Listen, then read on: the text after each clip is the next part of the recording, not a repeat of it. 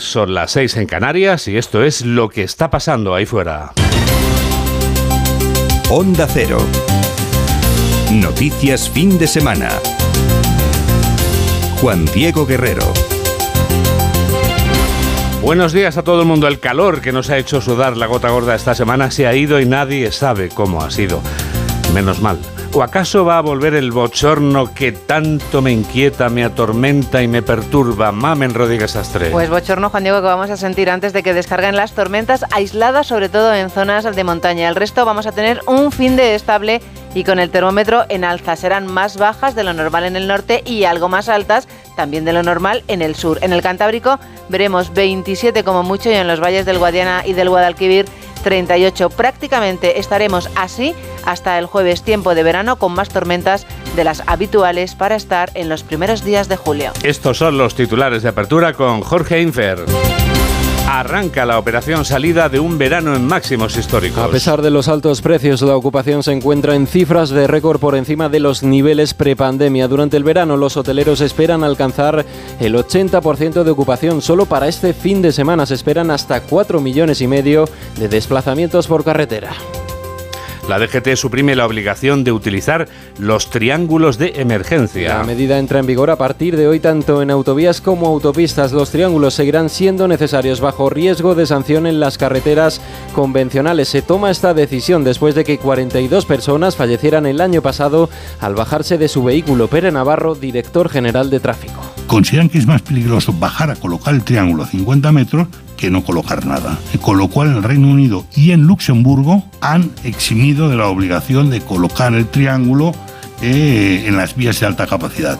España asume la presidencia del Consejo de la Unión Europea. Es la quinta vez que nuestro país asume esta responsabilidad que en esta ocasión se estrena con un simbólico viaje del presidente del gobierno a Ucrania. Esta madrugada Pedro Sánchez ha viajado a Kiev después de participar en Bruselas en la cumbre de líderes del bloque comunitario. Reiteramos eh, todos los Estados miembros nuestro compromiso con el país agredido en todos los campos, político, financiero, humanitario, militar. Eh, así se lo hemos transmitido al presidente Zelensky y como pueden imaginarse la, la guerra de Ucrania será una de las grandes prioridades de nuestra presidencia con el foco puesto en garantizar la unidad de todos los Estados miembros.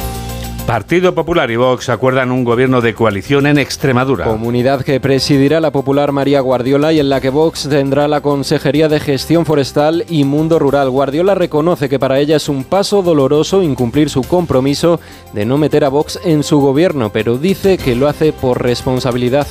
Y mi palabra no es tan importante como el futuro de los extremeños. Yo comprendo, soy consciente de que ahora seguro que hay mucha gente decepcionada, yo lo entiendo, yo lo asumo, pero sí que me gustaría pedir que se me juzgue como presidenta de la Junta de Extremadura. Nueva noche de disturbios en Francia tras la muerte del joven Nael. En esta cuarta noche consecutiva de violencia se suman centenares de detenciones. El gobierno galo ha desplegado un dispositivo con hasta 45.000 policías, además de, de, vehículos blindados. En Marsella los, prote los protestantes han asaltado esta madrugada una armería en la que han robado varios rifles de caza que carecían de munición. Madrid se viste de arco iris para celebrar la marcha estatal del orgullo. La manifestación bajo el lema Abrazando la diversidad familiar, iguales en derechos, saldrá a las 7 de la tarde desde la plaza de Carlos V. 46 carrozas participarán en una cabalgata a la que se espera que acudan hasta un millón de personas que reivindicarán los derechos del colectivo. En deportes arranca el Tour de Francia en Bilbao con una etapa de 182 kilómetros. En Fórmula 1 se celebra el Gran Premio de Austria. Max Verstappen ha firmado una nueva pole position y saldrá primero en la carrera de este domingo. Los españoles Carlos Sainz y Fernando Alonso partirán desde la tercera y la séptima plaza. 7 y 4, 6 y 4 en Canarias y tenemos toda la radio por delante. Síguenos en Twitter en arroba noticias FDS. La gran escapada acaba de comenzar. El verano es más verano en cuanto llegan las vacaciones.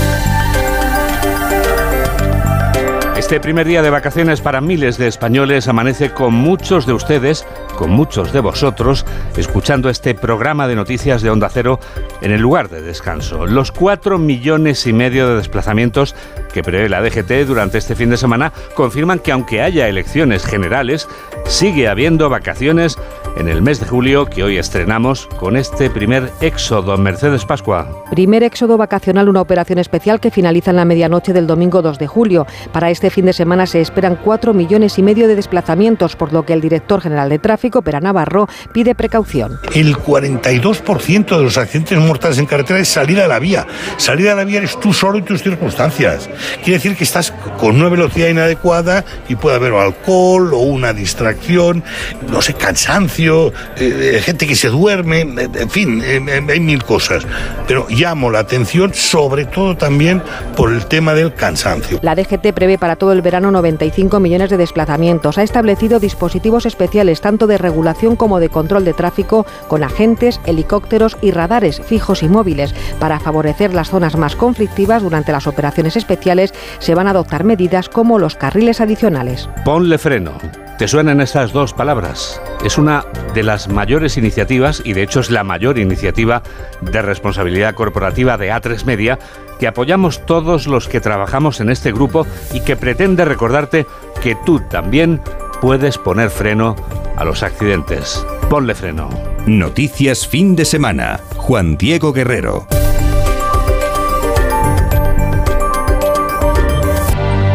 España era un ejemplo para Europa hasta el 28 de mayo. Fue perder las elecciones Pedro Sánchez y dejar de ser un ejemplo para los líderes europeos. Esa es la idea que ha defendido en Bruselas un mandatario de los 27 durante la última cumbre de mandatarios de los 27. Una pista. En tele y radio prefiere que no haya plurales. No le gustan los hormigueros. Prefiere el hormiguero. No quiere más de uno. Pedro Sánchez se ha ocupado de enviar mensajes para la campaña electoral oficiosa en que vivimos en España.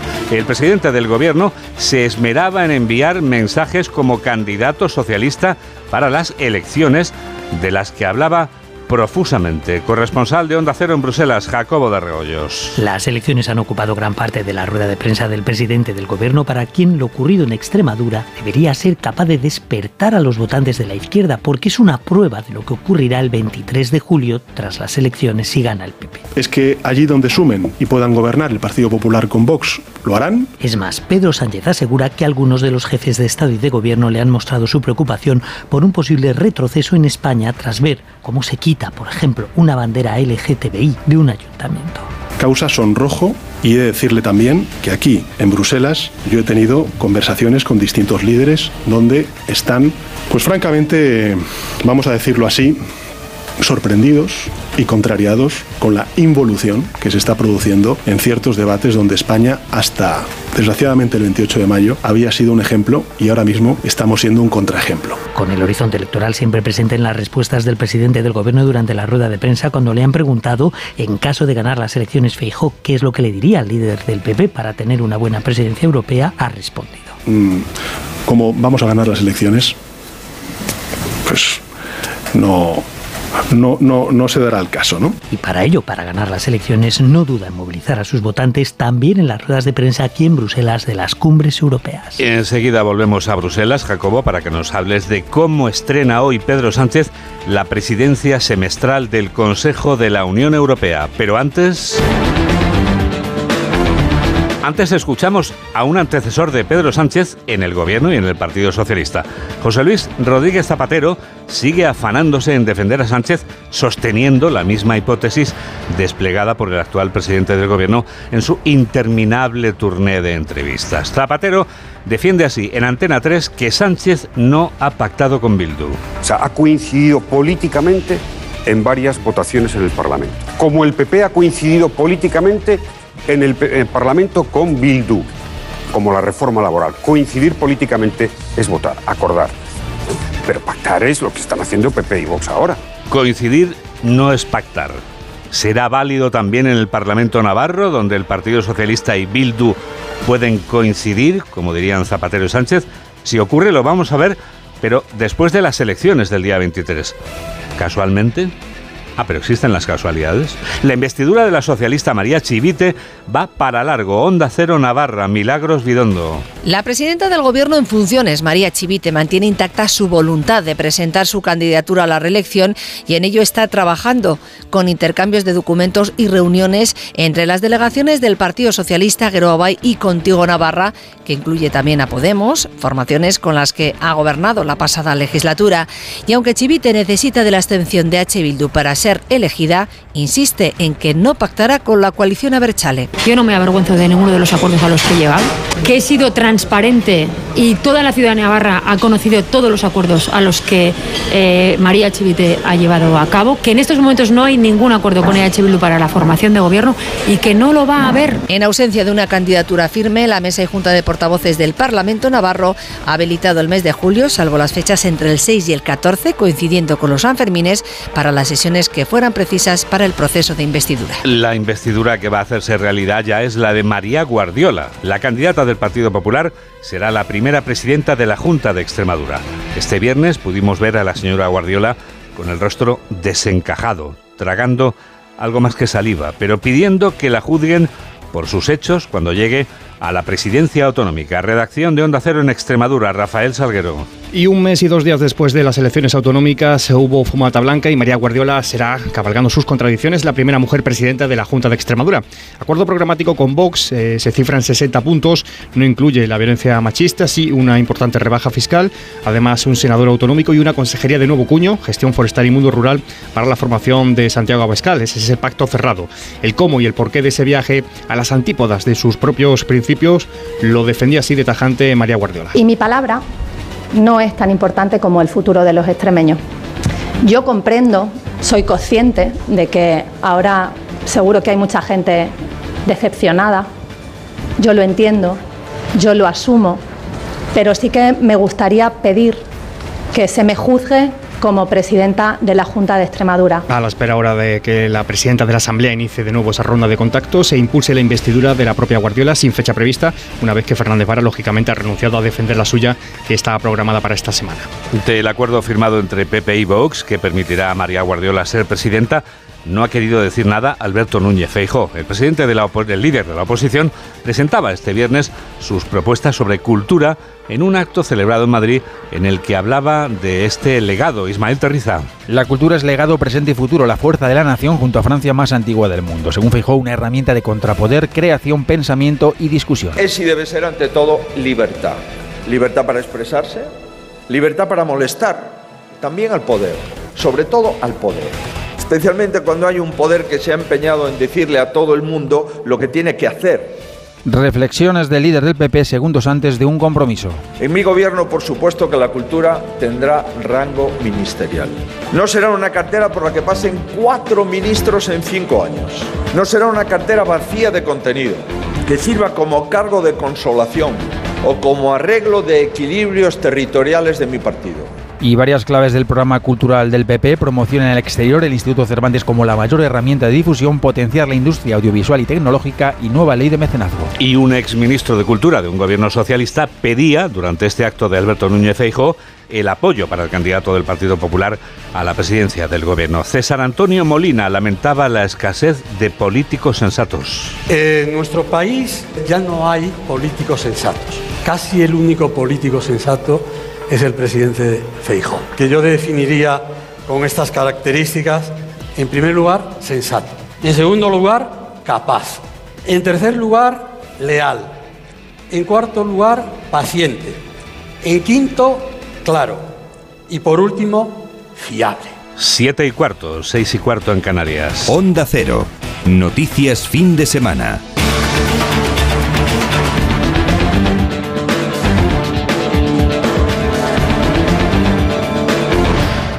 Pedro Sánchez viaja a Ucrania para visitar a Volodymyr Zelensky nada más comenzar la presidencia semestral del Consejo de la Unión Europea.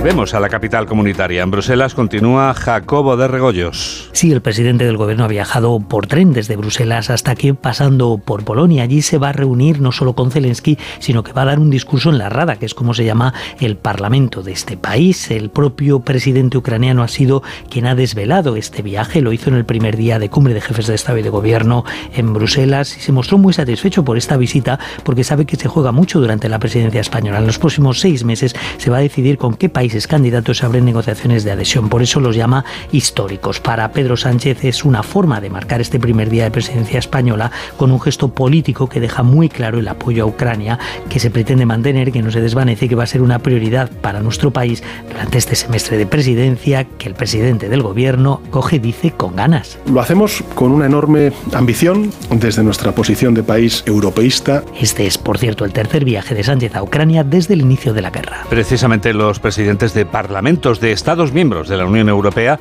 se reunían este viernes en León. Durante el encuentro, el rey Felipe se dirigía a los participantes y aseguraba ante el auditorio que el alma de Europa es hoy la democracia. Enviado especial de Onda Cero a León, Paco Paniagua. Con la declaración de León, los parlamentarios reunidos en la colegiata de San Isidoro, aquí en León, en la cuna europea del parlamentarismo, han acordado que siga el apoyo al suministro y a la ayuda humanitaria a Ucrania siempre que sea necesitada y también el establecimiento de un tribunal especial para juzgar estos crímenes.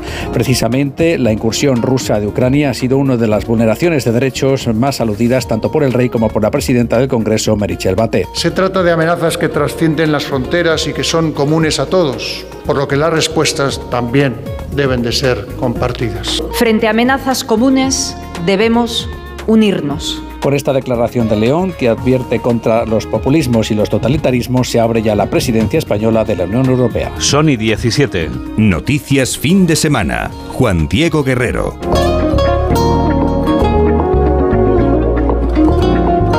Los que no pagan a Hacienda pero tienen pasta para pagar vuelven a quedar retratados.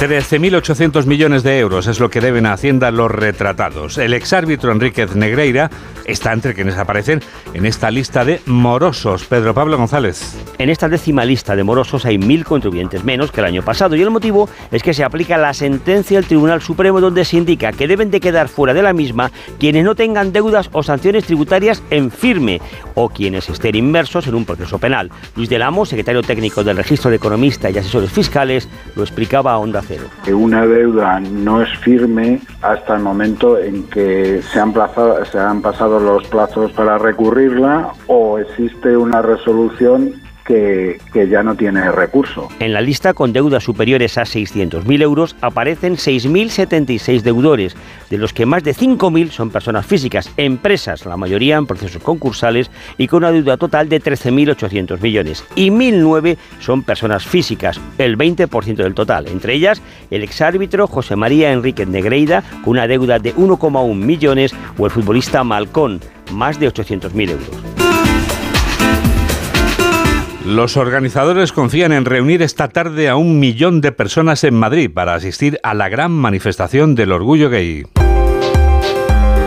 Esta manifestación recorrerá el corazón de la capital de España en este primer día de julio, a la hora en que el sol se fijará con atención en los asistentes desde ahí arriba. Marisa Menéndez. Es el acto central de las fiestas del orgullo, la manifestación estatal este año bajo el lema Abrazando la diversidad familiar, iguales en derechos y en la que se espera hasta un millón de participantes. Empieza a las 7 de la tarde en la plaza de Carlos V y acaba en Colón con la lectura del manifiesto, un recorrido con una gran batucada y una marcha rodada formada por 46 carrozas. Se recomienda ir pronto, una hora antes y bien preparado para el calor, ha contado en Onda Cero Juan Carlos Alonso, coordinador general del MADO. Llegar prontito con agua, un abanico, con un buen abanico porque va a hacer calor, con ropa cómoda, eh, por supuesto, y con muchas ganas de divertirse y muchas ganas de reivindicar porque es lo que vamos a hacer, reivindicar con diversión. La Policía Nacional va a desplegar 3.700 agentes para controlar que todo se desarrolle con normalidad. Además, este año habrá un vallado especial para evitar atropellos y facilitar evacuaciones. El colectivo LGTBI recibía anoche la noticia de una sentencia del Tribunal Supremo estadounidense que, según el presidente Joe Biden, abre la puerta a la discriminación en Estados Unidos de los homosexuales. Corresponsal de Onda Cero en Norteamérica, Agustín Alcalá. El Tribunal Supremo de Estados Unidos, controlado por una supermayoría de seis jueces muy conservadores, dio un duro golpe ayer a las personas que aman y se casan con otras de su mismo sexo, al considerar que una diseñadora de Colorado, cristiana evangelista, puede, invocando su derecho a la libertad de expresión y a sus opiniones religiosas, negarse a hacer páginas web o cualquier diseño gráfico a una pareja homosexual. Sarah Kate Ellis, la presidenta de GLAD, una de las mayores asociaciones en defensa de los derechos de la comunidad LGTBI, considera que es un importante paso atrás. Este Tribunal Supremo está en desacuerdo con la opinión de los estadounidenses. No representan las opiniones de la nación y dónde la nación quiere ir, sino que nos están arrastrando a la vieja edad de piedra. Una opinión que también comparte Joe Biden, al que el tribunal negó en otra muy polémica opinión el poder para perdonar unos 400 mil millones de dólares de su deuda universitaria a 43 millones de norteamericanos. En Francia se ha vivido la cuarta noche consecutiva de disturbios.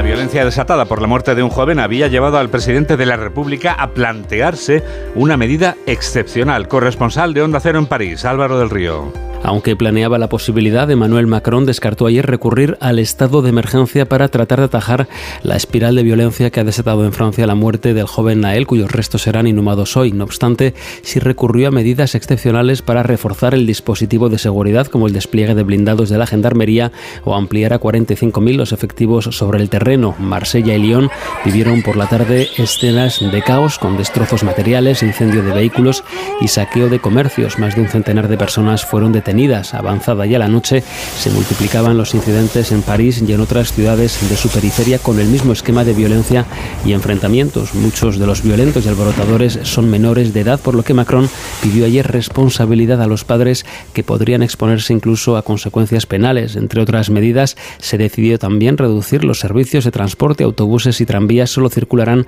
hasta las 9 de la noche en todo el país, hasta nueva orden, y algunos municipios han optado por toques de queda nocturnos y la prohibición de las manifestaciones. 7 y 22, 6 y 22 en Canarias. Onda Cero. Noticias fin de semana.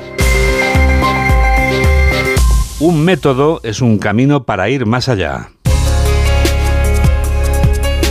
Eso es lo que significa en su etimología griega, pero de Grecia ya nos hablará luego José Luis Navarro. Ahora nos proponemos hablar de cómo un método llamado Montessori, que pretende fomentar la espontaneidad y la autonomía de quienes lo siguen, puede ayudar a combatir el Alzheimer. Diana Rodríguez tiene los datos sobre cómo se aplica esta metodología. Metodología aplicada en el ámbito de la gerontología y especialmente en personas con Alzheimer y otras demencias. El método Montessori fomenta la autonomía de nuestros mayores y busca ralentizar su deterioro cognitivo a través de materiales cotidianos reconocibles como carteles para que se guíen, por ejemplo, dentro de la cocina o todas las fotos marcadas con el nombre de sus seres queridos para que no se sientan incómodos al mirarlas y no recordar. Se trata de alargar su independencia, potenciar sus capacidades y reducir una frustración que suele ser inevitable. Rodrigo Núñez, director de Montessori Senior. Intentar minimizar el impacto, pues eso que no sé cómo se llaman mis hijos o, dónde estoy, pues con una serie de ayudas en ese ambiente preparado que comentábamos antes. Entonces, no es que cure, pero por lo menos llena de calidad de vida cada día. En España, 3 de cada 10 mayores de 65 años presentan deterioro cognitivo leve, lo que supone que 3 millones de personas sufren ese deterioro caracterizado por la pérdida de memoria y las habilidades. Otro método que nos ha llamado la atención es el de los filósofos que se han reunido durante este fin de semana en uno de los rincones del rural, del rural español y hemos descubierto que la filosofía y el mundo rural tienen mucho en común, como nos cuenta Laura Gil. Los filósofos se van de fin de semana, pero no son planes de ocio. Han quedado para repensar el futuro en un entorno que invita a la calma y al intercambio de ideas. En Cuevas del Valle, un pequeño pueblo de Ávila de poco más de 500 habitantes, una de las poblaciones de España que intentan reinventarse cada día para luchar contra la pérdida de población y que puede por ello ilustrar sobre cómo repensar el futuro. Siempre pensamos en lo rural o pensamos que podemos ayudar a los entornos despoblados, eh, pues imitando lo que hacemos en las, en las ciudades. ¿no? Este ideal del progreso ilustrado está muy presente en nuestra manera de mirar. Se trata simplemente de escuchar también eh, la manera en la que ellos tienen de entender el problema de lo común puede ser algo que nos sirva. Alba Jiménez es profesora de la Facultad de Filosofía de la Universidad Complutense y una de las organizadoras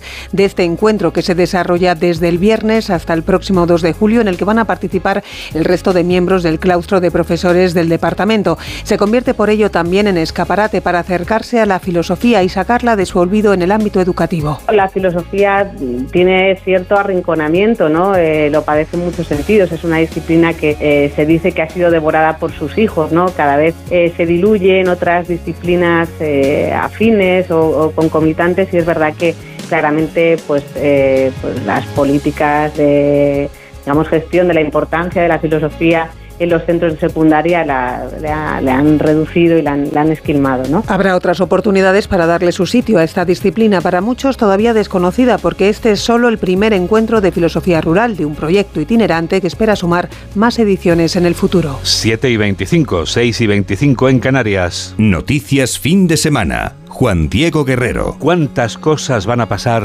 ahí arriba?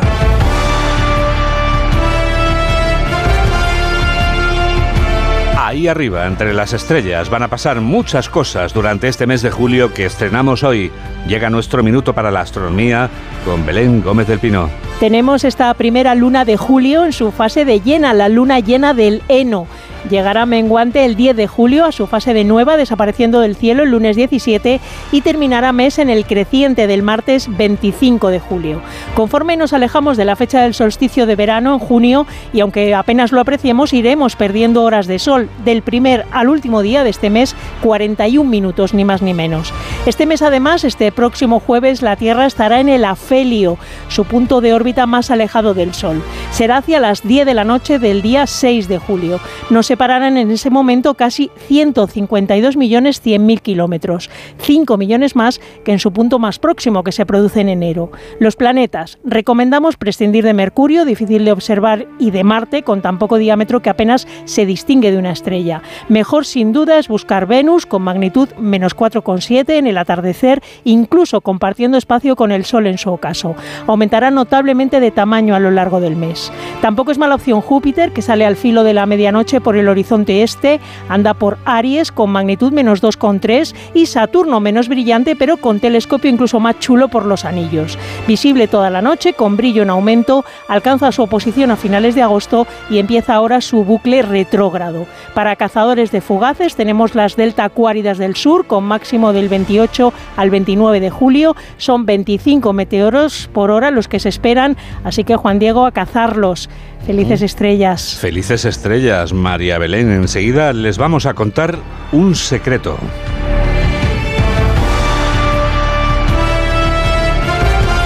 Hola, soy Mónica Carrillo y yo también escucho Noticias Fin de Semana con Juan Diego Guerrero.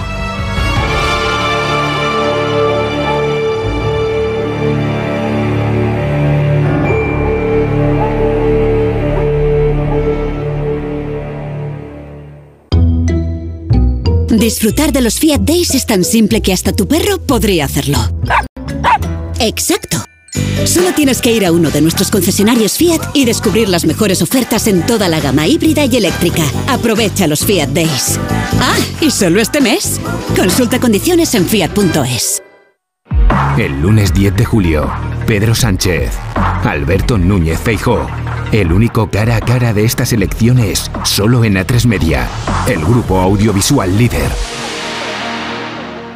Es que si pasa algo, tardamos dos horas en llegar hasta aquí. Tranquilo, porque nosotros respondemos en menos de 20 segundos. Así, si alguien intenta entrar a robar o a ocupar tu casa, nos enteramos antes y facilitamos las imágenes a la policía para que puedan actuar cuanto antes. Aunque la casa esté vacía, nosotros estamos siempre protegiéndola. Este verano protege tu hogar frente a robos y ocupaciones con la alarma de Securitas Direct. Llama ahora al 900-272-272. Síguenos en Facebook en Noticias Fin de Semana Onda Cero. Te contamos el secreto para conectar con Tecnoticias Fin de Semana. Realmente tiene poco de secreto, mamen, porque lo sabe ya casi todo el mundo. ¿Cómo podemos escuchar Onda Cero en cualquier lugar del planeta Tierra? Con un ordenador o con un teléfono móvil, www.ondacero.es. Si tienes un ordenador, oye, ¿sabes qué puedes hacer? ¿Qué puedo hacer? Escucharnos en directo. ¿Que no tienes tiempo? Puedes escucharnos también la parte que más te guste. Y puedes dar para atrás si estás en Madrid. ¿Qué puedes hacer muchas cosas con un ordenador, Juan Diego? Sí, parece sí, mentira, ¿verdad? Parece mentira, sí. Yo que empecé con la Olivetti Letera 25, fíjate cómo he acabado. Sí, escribir también puedes, pero incluso en Onda Cero también nos puedes mandar lo que quieras. Increíble. Fíjate, hablando de mandar, tenemos una red social en la que pueden mandar muchos mensajes, que es Facebook. www.facebook.com, ahí tienes que poner en el buscador de noticias, noticias fin de semana, Onda Cero, para que sepa Facebook que somos nosotros. Y ya está, tú hazte amigo nuestro y nosotros te invitamos a algo. Te invitamos también en esta tecnovisión de la realidad que nos escribas si te apetece en Twitter, ¿verdad? Arroba noticias FDS. Guay, Wilson, Mary ¿Quiénes- Carmen. ¿Quiénes somos, Juan Diego? Noticias. Fin de semana. Fin de semana. Hay más, tenemos una red social de fotografías que se llama Instagram. Guerrero-Juan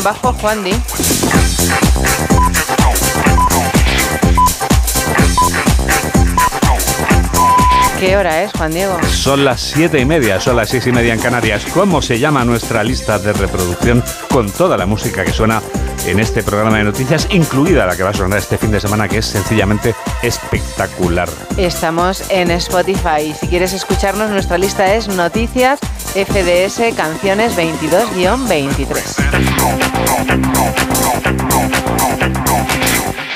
Hay una película del año 1994 que se ha convertido en tan adelantada a su tiempo que casi casi nos pasa por delante en pleno año 2023.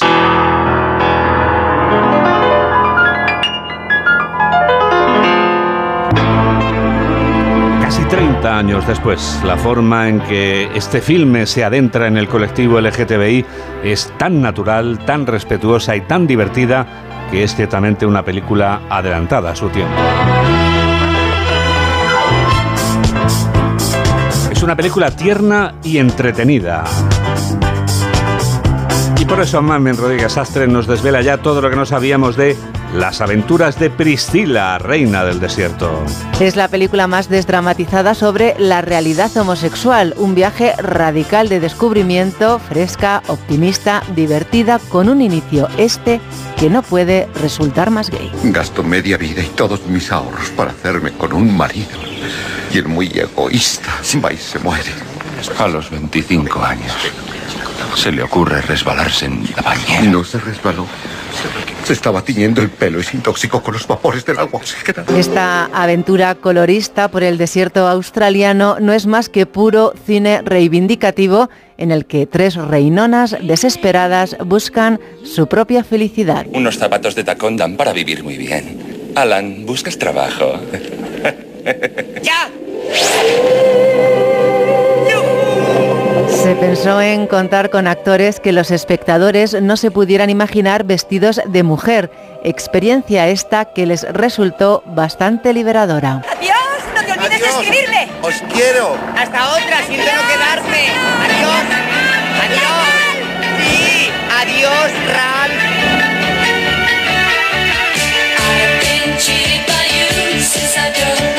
La drag queen que aparece durante los créditos finales es el encargado del vestuario, quien por cierto ganó el Oscar. Prácticamente todo el equipo aparece en algún momento en la película. No, no estoy seguro de que nuestro número vaya a caer bien aquí. Si me permiten preguntarlo, ¿qué número hacen? Nos vestimos de mujeres y bailamos sincronizando con la boca las canciones de otros. Bueno, chicas, ahora nos toca a nosotras.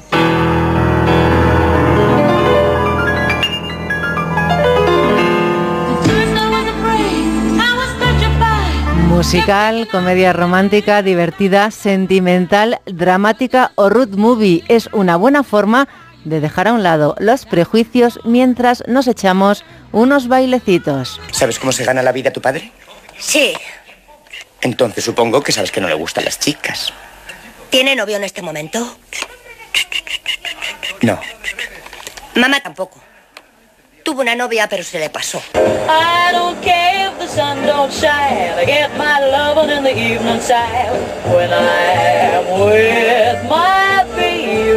Un buen guion, mejor maquillaje, montaje y vestuario con un mensaje sencillo y directo. La tolerancia ante la diversidad. ¿Cuándo tenemos que devolverlo?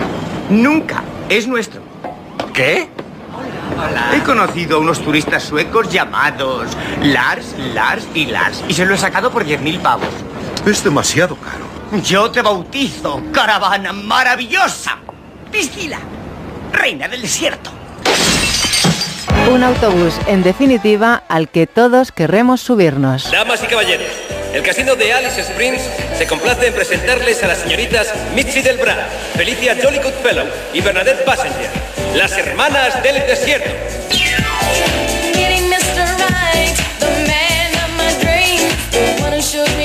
Ya son las 8 menos 25, ya son las 7 menos 25 en Canarias. Hoy estamos dando la bienvenida, Mamen, a cuatro nuevos fichajes que tenemos en el equipo. A todos ellos queremos desearle, por supuesto, muchísimo éxito, tanto a Beatriz Miralles como a Diego Cano, como a Carla Casamayor, también a Alberto Marugán, que se incorporan a este equipo eh, voluntariamente, no nos ha obligado a nadie y estamos encantados de recibirlos, ¿verdad, Mamen? Hombre, claro, y que digan hola por lo menos, ¿no? Pues que saluden, que saluden. Miralles, manifiéstate, hombre. Hola, muy buenos días. Bien, Casamayor. Buenos días a todos. Que vengan, que vengan Cano y Marugán a saludar, porque parece que no van a estar aquí, hombre, que digan ellos también algo y saluden, por lo menos. Un poquito de brío, los he visto yo. Con Bueno, yo también digo hola, hola, buenos días. Hola, también estoy encantada de estar aquí durante el mes de julio y en eh, agosto. Qué alegría. Kane, Die- Diego Cano, conocido como Kane, buenos días. Buenos días. Esa es la voz de Kane, potente. Mira Marugan qué voz tiene también. Hola, hola. Hola, muy buenos días. Hola Alberto, así con energía, con ganas, qué bien se lo están pasando, es su primer día y nosotros estamos encantados de que se incorporen a este equipo en el que dentro de unos segundos llega un momento muy esperado, la revista de prensa. Hola, soy Jaime Cantizano y yo también escucho noticias fin de semana con Juan Diego Guerrero. Nueva victoria de Carlos Alcaraz que ha culminado dibujando un misterioso mensaje. ¿Qué nos quiere decir Carlos? Carlos se aproxima. Bueno, estamos expectantes. ¿Qué significa tu mensaje? Región de Murcia, ya lo entenderás. Dos mares, mucho sol y la mejor gastronomía. Costa Cálida, región de Murcia. Ven y lo entenderás. Es que me voy unos días y no me gusta nada que la casa esté vacía. Bueno, estará vacía, pero ahora se queda protegida. Mira, estos sensores en las puertas y ventanas nos avisan si alguien intenta entrar. Y en menos de 20 segundos actuamos y avisamos a la policía. O enviamos a un vigilante a ver que todo esté bien. Así que tú, tranquila. Estarás de vacaciones, pero nosotros siempre estamos ahí. Y sabemos cómo actuar. Este verano protege tu hogar frente a robos y ocupaciones con la alarma de Securitas Direct. Llama ahora al 900-272-272. Síguenos en Twitter en arroba noticias FDS. Pues sí, la revista de prensa ya está aquí. Y ya están aquí, mamen, los titulares del diario La Razón.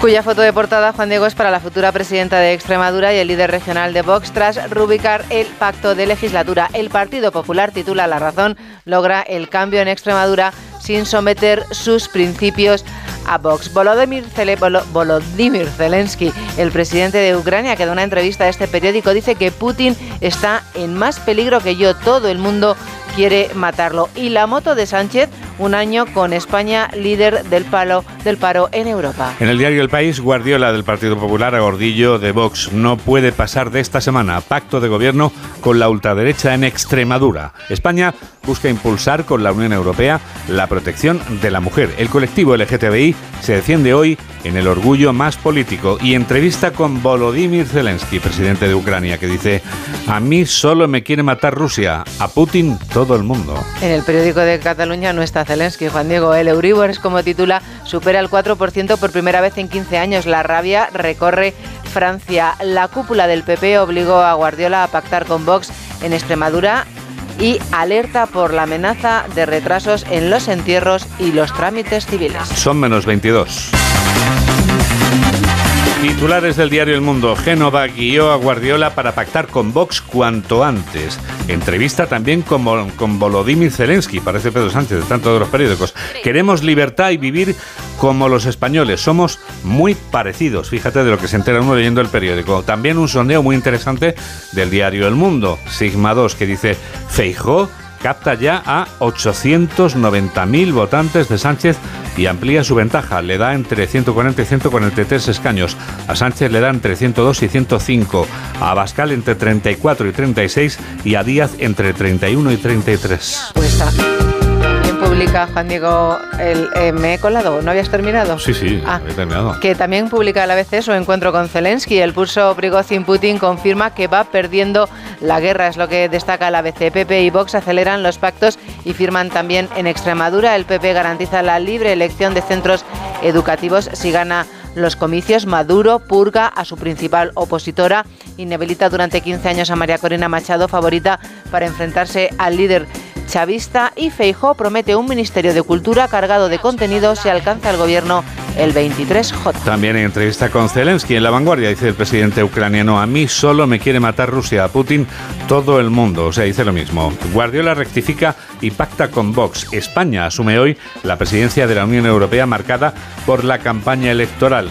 No me has preguntado por lo que ha hecho el Barça, pero te lo puedo contar si quieres. ¿eh? Pero ¿cuánto tiempo te tengo que preguntar qué ha hecho el Barça? Pero, Es que siempre hace cosas el Barça. pero ¿quién está jugando si ya ha acabado la liga? No, si no está, está- Edu de vacaciones, Es que no ¿cómo está es jugando, posible? pero tengo que contarte si van a Ah. jugar o no la Champions, que es Ah, la duda. ¿Y la van a jugar? La UEFA autoriza Entonces, al la Barça a es, jugar. ¿qué hará el Barça? Pues lo que va a hacer el Barça es que va a jugar la Champions porque le autoriza la UEFA. Así que los cuatro que estaban ya en la Champions van a la Champions. Los dos de la Europa League van a Europa League y el de Conference pues está en el aire, mm, que es Osasuna y que en principio también va a ir y nosotros seguimos la revista de prensa. ¿Y tú, María del Carmen, has encontrado algo más que te interese entre los periódicos y suplementos de este sábado?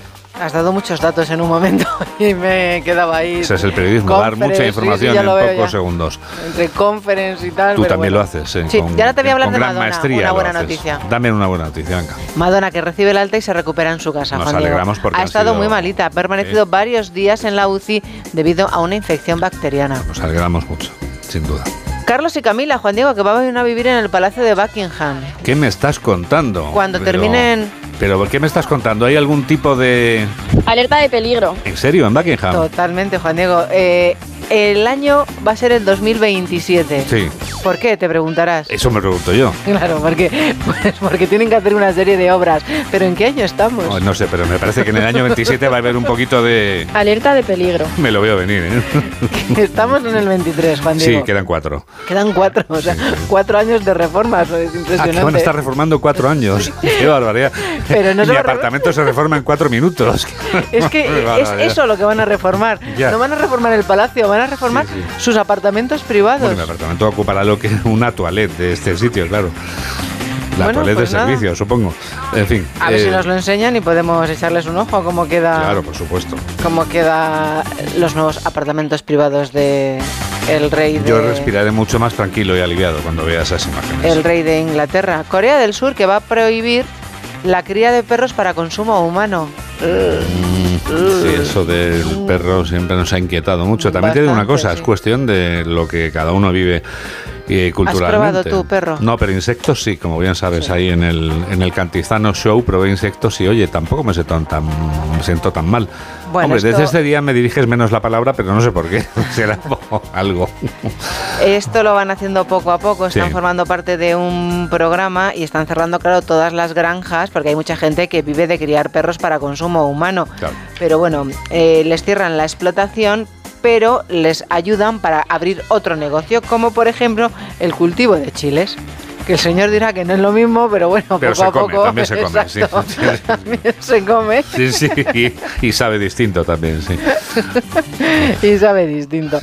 Bueno, vamos a abrir el capítulo, Juan Diego, de las bodas. No, te voy a hablar antes de las bodas, te voy a hablar de Alain Delon. De Alain Delon. Tú fíjate qué inteligente. Va a subastar todo lo que tiene Sí. para que el día que se muera, Mm.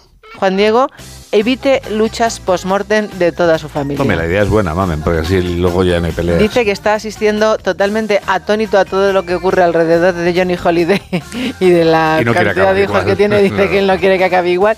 A sus 87 años, el francés ha sacado a subasta su patrimonio, no quiere batallas hereditarias entre sus tres Es hijos. lo bueno de tener posesiones, que vas ligero de equipaje. Los que vamos ligeros de equipaje no tenemos preocupación. Si no tienes casa, no tienes coche, no tienes piso, no tienes nada por lo que discutir. Bueno. y encima no tienes hipoteca, no tienes nada por lo que discutir. Pero tienes dinero, ¿no? O tampoco. Bueno, sí, pero vamos, que lo del piso y le- esto es muy goloso, ¿eh? lo que dice Alain Delon, ¿eh? todas las posesiones. La sonrisa de Íñigo, Juan Diego. Ah, ¿Sabes quién es Íñigo? pero estamos hablando de la boda más esperada del año, Bueno, la que se eh, celebra dentro de, de ocho días. Esa boda eh, en la que Miguel, tú y yo estamos convencidos de que es una boda en la que hay cierta... Alerta de peligro. o no, porque él lleva ya cuatro despedidas de soltero. ¿Ah, sí? Sí, lleva cuatro despedidas de soltero y en todas has escuchado lo mismo. Alerta de peligro. ¿O no? Yo te voy a hablar de su sonrisa. Ah, vale, pues vamos a hablar de su sonrisa. Sí, yo me lo he encontrado en el periódico La Razón. Sí. eh, eh, nos describen a Íñigo, para los que no le conocemos. Mm. Te voy a decir, eh, dice que es muy guapo, Juan Diego. Lo es, lo es. Lo es muy guapo. Que impresiona el fachón que tiene. Y máximo cuando tienes la suerte de cruzarte con él en el retiro corriendo, Juan Diego, con el torso desnudo. Impresionante descripción, ¿eh? Sí. Parece un anuncio de colonia. Sí. Esto, estoy sobrecogido. Es más, Juan Diego, es buen amigo, buen hijo Sí. y atención, mejor amante. Es decir, que es falso eso de que con él haya... Alerta de peligro. Que puede estar tranquila, Tamara, vamos. Dice, ella insiste, Juan Diego, de su aspecto físico resalta por su cabello oscuro y brillante, sus ojos expresivos, su cuerpazo y claro, no lo puede tener todo Íñigo. No, ¿Qué le falla? no lo sé. La sonrisa. Ah, Yo es que ahora mismo no sé cómo es su sonrisa, pero bueno. dice, ¿y su sonrisa? ¿Es encantadora? Y dice ella, no. No. Ha decidido no tratarse para su boda con Tamara Falcó su leve sonrisa gingival. Madre mía, nos fijamos en todo. ver. Me voy a quedar con que es, me voy a quedar con lo demás. Cuando digo que es todo. buen amigo, buen hijo y mejor amante. Todo lo demás es estupendo, claro. Sí, sí, vamos, no hay ningún tipo de preocupación ni de alerta, vamos, está la cosa de lo más tranquila. Pero no es la única boda eh, de la que vamos a vivir este fin de Mm. semana. Porque este fin de semana se ha casado Marcos Llorente con Patricia Noarbe. Se me olvidó decirte que estás en el último minuto, pero vamos, tú rematas eso ya, ¿eh? Sí, bueno, yo te lo cuento muy rápidamente. Se han casado eh, y se ha retransmitido todo por las redes sociales. El Ah. enlace del futbolista y la empresaria influencer reúne a lo más granado del deporte casi 200 invitados. Oye, pues que vivan los novios. Sí, había un dress code, Juan Diego, por lo menos en uno de los días, porque van ¿Y a estar durante era? tres días en una finca que cuesta algo así como 40.000 euros el día. Ah, bueno, una cosa asequible, vamos. Pues eh, ellos Sí, de rojo impoluto y el resto de blanco, porque es que este chico juega en el Atlético de Madrid. Para que hubiera colores rojiblancos, obviamente. claro. Exacto, exacto. Los invitados estarán hasta el domingo en el lugar de la celebración y la luna de miel la retrasan. El vestido de la novia también fue de un español. Si yo me hubiera casado Es un una vez, sitio tan bonito. habría habido Aquí- verde y blanco. Ah, Claro. verde y blanco. Claro, verde y No sé, blanco. aquí se ha casado un montón de gente, Juan Diego, y Ah, muchos ¿sí? más que se van a casar. Bueno, luego miro a ver si hay ofertas. Entre ellos. no te cases el fin de semana que no voy a poder ir. ¿Qué te va a Yo tampoco. Me viene fatal. Lo malo es que yo tampoco voy a poder ir. ¿Te imaginas? Ay, en fin, qué bien has estado. Me quedo mucho más tranquilo. Adiós a las alertas de peligro por ahora. Y ahora ya todos somos griegos. Lo comprobamos como siempre con nuestro profesor José Luis Navarro. Con él descubrimos esta semana algo también muy interesante en una época del año en la que hay muchos análisis. Profesor, buenos días. Muy buenos días, Juan Diego. Con el final del curso y antes del comienzo de las vacaciones, les gusta a los médicos que vayamos a sus consultas, al menos los de mi edad, para darnos pautas de cara al ansiado veraneo. Y obviamente nunca falta un análisis completo. Y lo mismo se hace en colegios o institutos. Veamos qué se puede mejorar o qué conviene cambiar. Analicemos el curso que terminó la semana anterior. Análisis, otra palabra griega que nos encontramos en todas las parcelas de la vida. La componen la preposición ana, literalmente de abajo a arriba, y el verbo lío, que significa soltar, desatar. Análisis literalmente sería soltar tirando hacia arriba. Más o menos lo que hacemos cuando nos quitamos los zapatos, por ejemplo. El nudo se desata y cada cordón va por su cuenta. Cuando el médico te ordena un análisis de sangre, tú le das la sangre compacta y el especialista separa y te da los glóbulos blancos por un lado, los blancos por otro, y así sucesivamente. Cuando el profesor de literatura pide un análisis sintáctico, da el texto compacto, como un todo, y el alumno va soltando, separando cada elemento, el sujeto, el verbo, los complementos, la oración simple, la oración compuesta. Ese es el significado de la palabra. Deshacer el todo, deshacer el nudo y observar detalle por detalle. Fíjate que el adverbio que se usa hoy en griego moderno para lo que en nuestra lengua sería al detalle o detalladamente en griego moderno es analítica. Así pues, habrá que estar atentos a lo largo de estos días que van a ser propicios para los analistas políticos. Ojalá que sean griegos y suelten, separen cada elemento para que no se le atragante a más de uno y no nos confundamos más. 8 menos 10, 7 menos 10 en Canarias y llegados a este punto... Aquí están las noticias del deporte. Aquí está Andrés Aránguez. ¿Qué tal? ¿Qué tal, Juan Diego? Te cuento que el Barcelona podrá participar casi con total seguridad en la próxima edición de la Champions League y estaría en el bombo 1 en el sorteo que se celebrará el 31 de agosto en Montecarlo. El informe de los dos inspectores designados por la UEFA para investigar una posible violación del marco legal de este organismo por parte de los azulgranas en el caso Negreira se ha mostrado favorable a que puedan disputar la Liga de Campeones. El caso pasa ahora a manos del Comité de Ética y Disciplina de la UEFA, que debe decidir definitivamente en un plazo de dos o tres semanas. La otra noticia importante en el club catalán es que se ha llegado a un acuerdo para la rescisión de contrato de Samuel Untiti, central francés al que todavía le quedaban tres años más. En el Atlético de Madrid se confirmó la vuelta al escudo anterior a 2017, ya que una abrumadora mayoría de socios así lo quiere. En el referéndum votado por la afición, en el que participaron 77.690 socios, cerca de 69.000, un 88,68% de los participantes, se decantaron por la opción de recuperar el que más les representa y que volverá a ser el oficial a partir del 1 de junio de 2024.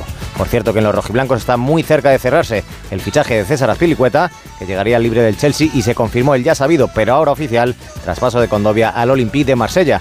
El mercado nos deja más noticias en el mundo del fútbol. El Villarreal hizo oficial el traspaso de Jackson al Chelsea. Bulaye Díaz se queda en la Salernitana, que ejerce la opción de compra de 12 millones. Y los amarillos también oficializaron el fichaje en propiedad de Terrats tras jugar cedido la temporada pasada en el Valencia. Musa tiene un acuerdo cerrado con el Milán. Faltaría que los clubes se pongan de acuerdo. El conjunto Che pide 25 y los italianos ofrecen 20. En el Atleti Bilbao, Raúl García renueva una temporada más con los Leones.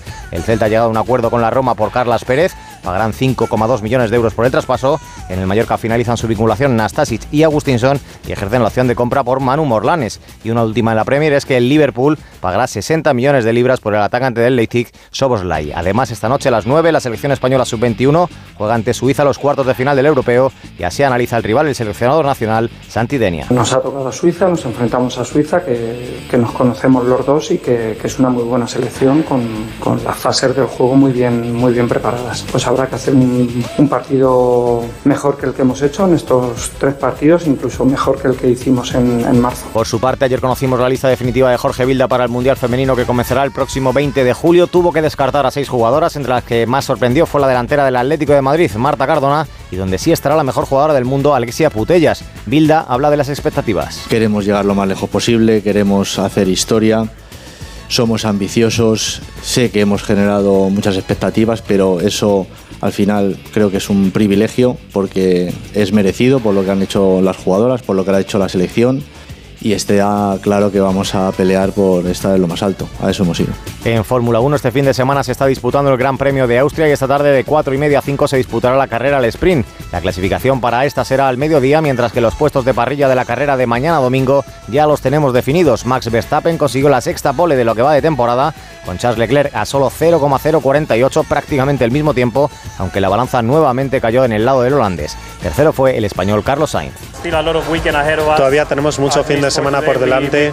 Al menos hoy estamos en una buena posición para el domingo para intentar conseguir un podio con ambos coches. Y mañana será un día distinto con distinta climatología, distintas condiciones de pista.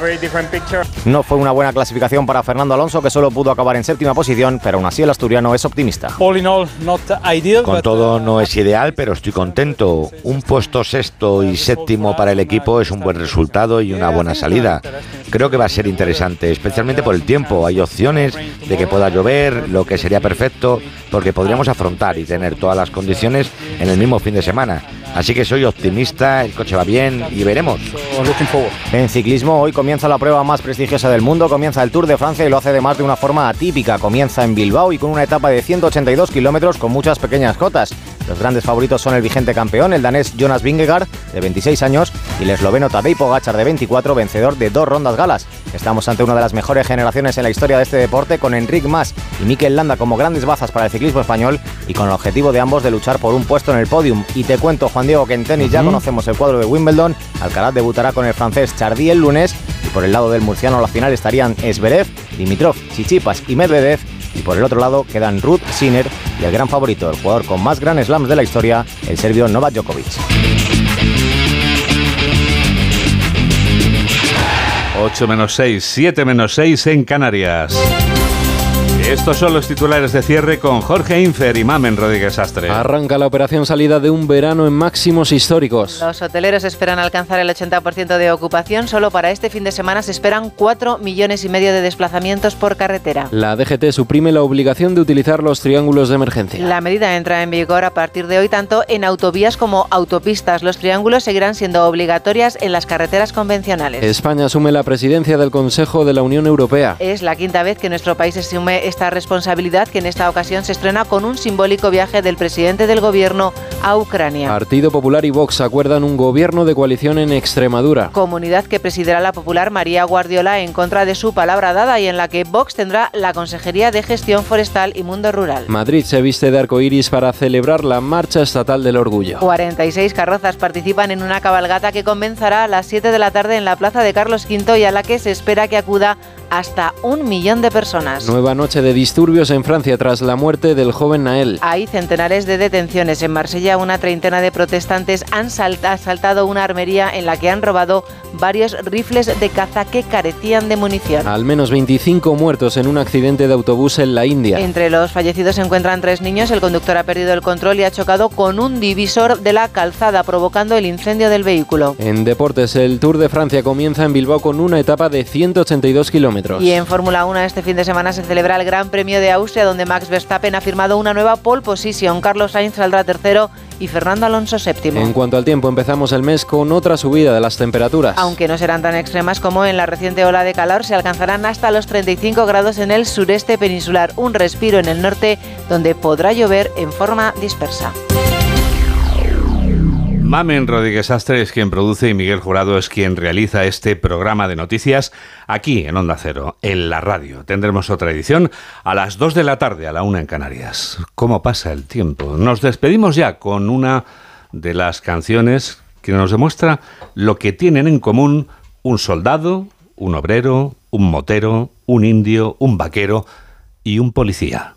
Pues tienen en común esta canción de 1978 que es un éxito asegurado en cualquier fiesta en la que suene. El éxito de los Village People no se ha extinguido desde entonces porque la banda sigue en activo con las altas y bajas naturales por el paso del tiempo.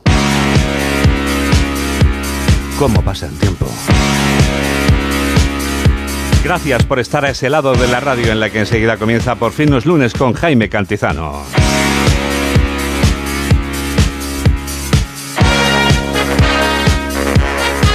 Que la radio te acompañe.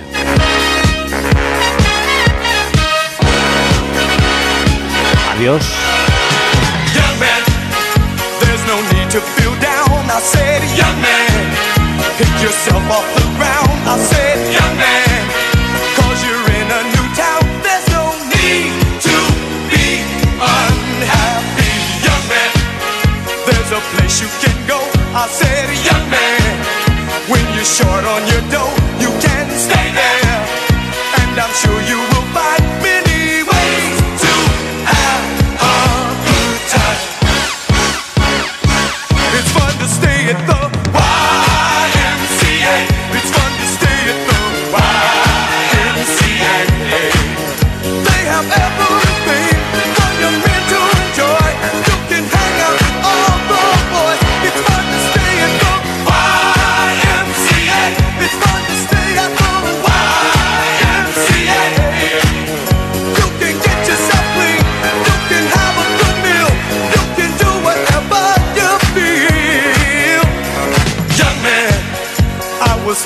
your shoes. I said I was down and out with the blues. I felt no man cared if I were alive. I felt the whole world was so tired. That's when someone came up to